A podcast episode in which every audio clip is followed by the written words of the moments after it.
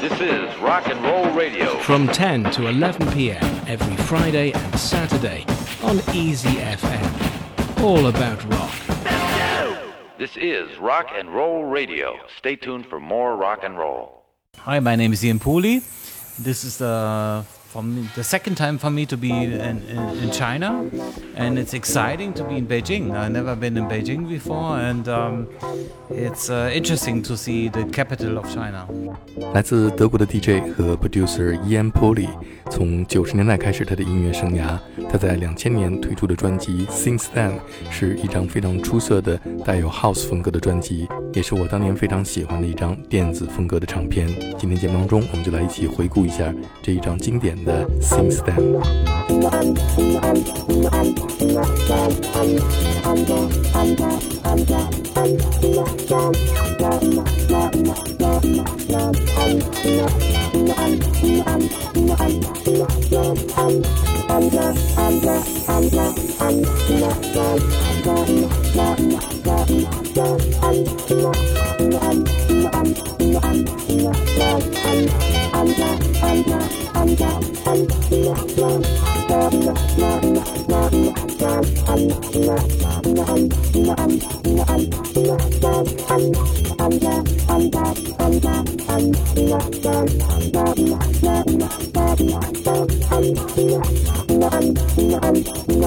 I'm down, I'm down, I'm down, I'm down. Since Then。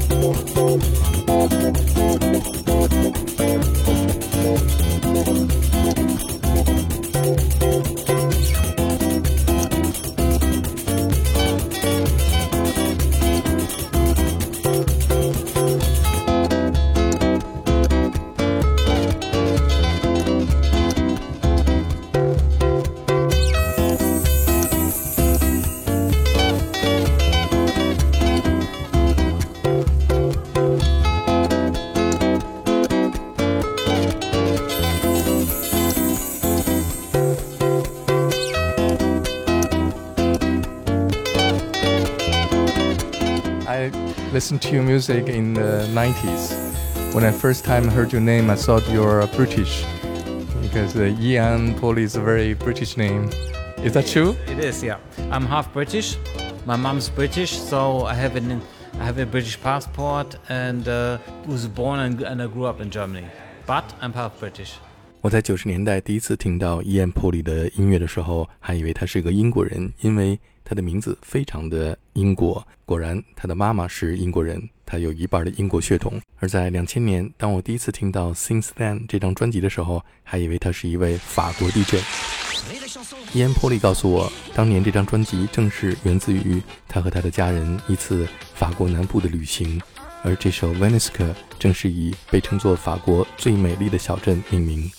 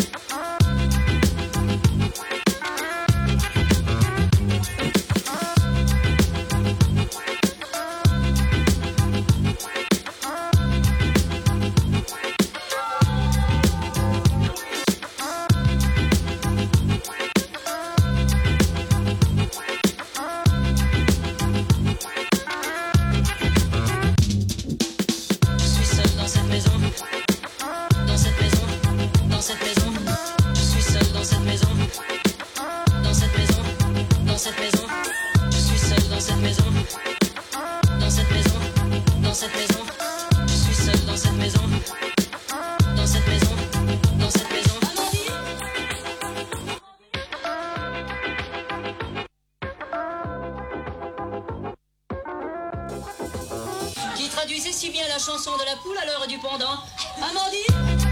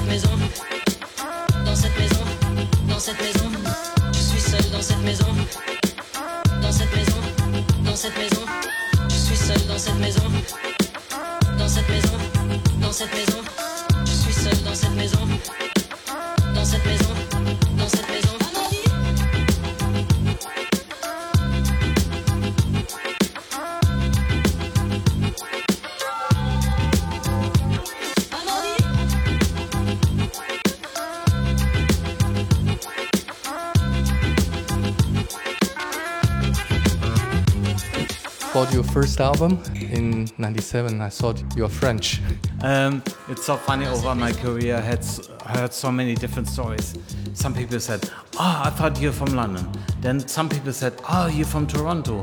I, uh, oh, I thought you're from Chicago. Or then one one person said, "Oh, I thought you're from Birmingham," and uh, it's really funny for me.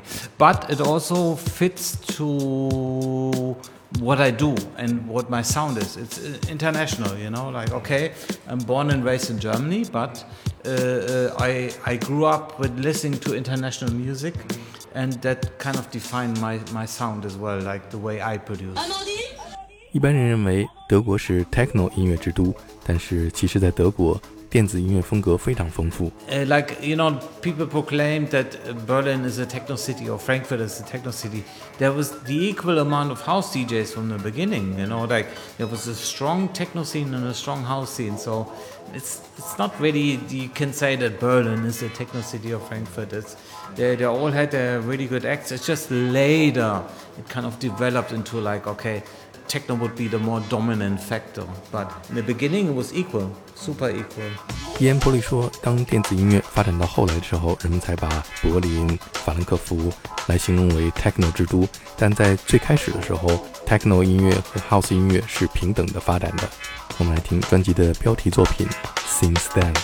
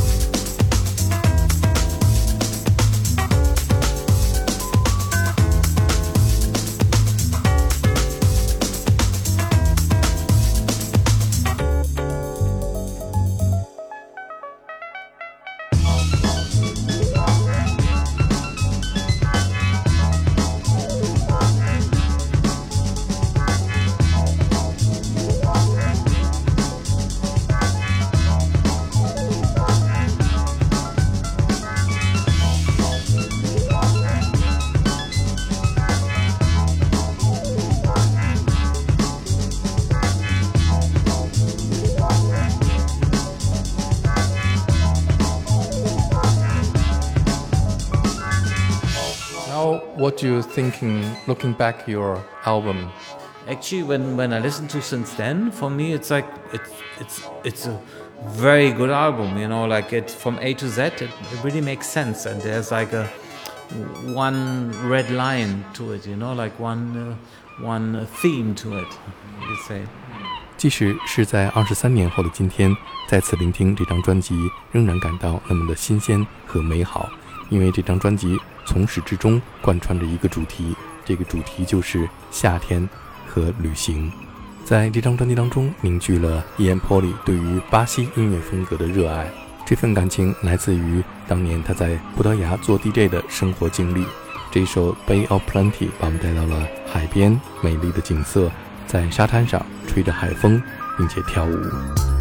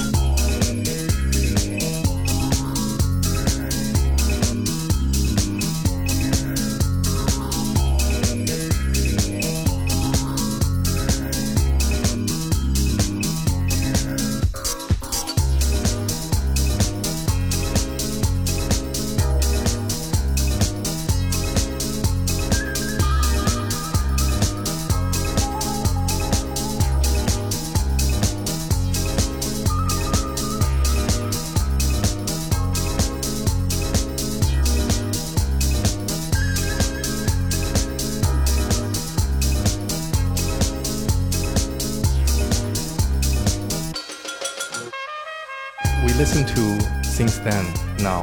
Can you give me a little bit background uh, when you remember you uh, recording this album? Okay, that's really hard. That's a good question. Um, I think due to Meridian, uh, I had a kind of a. I gained more following and I gained more demand, so I really started traveling a lot. And since then was like, okay, we should follow up on the Meridian album. Usually, you know, when someone has a successful album, the follow up is always it's always bad or always disappoints. And with me, I was lucky to kind of um, go in, on the same path, but a little bit off, a little bit more left and right, a little bit more, you know, like with Rosanna and Zélia, with the singers, uh, Brazilian singers, um, uh, with Kirsty Hawkshaw, I was working, and so it, it, it was a bit more song, but still house music, and so a bit more approachable for someone to take the CD, put it in the car, and listen to it in the car. So. Um, but you know whenever i do music i never aim for anything. So i can't tell you why i did this. It just came together you know? I think it took me two years or something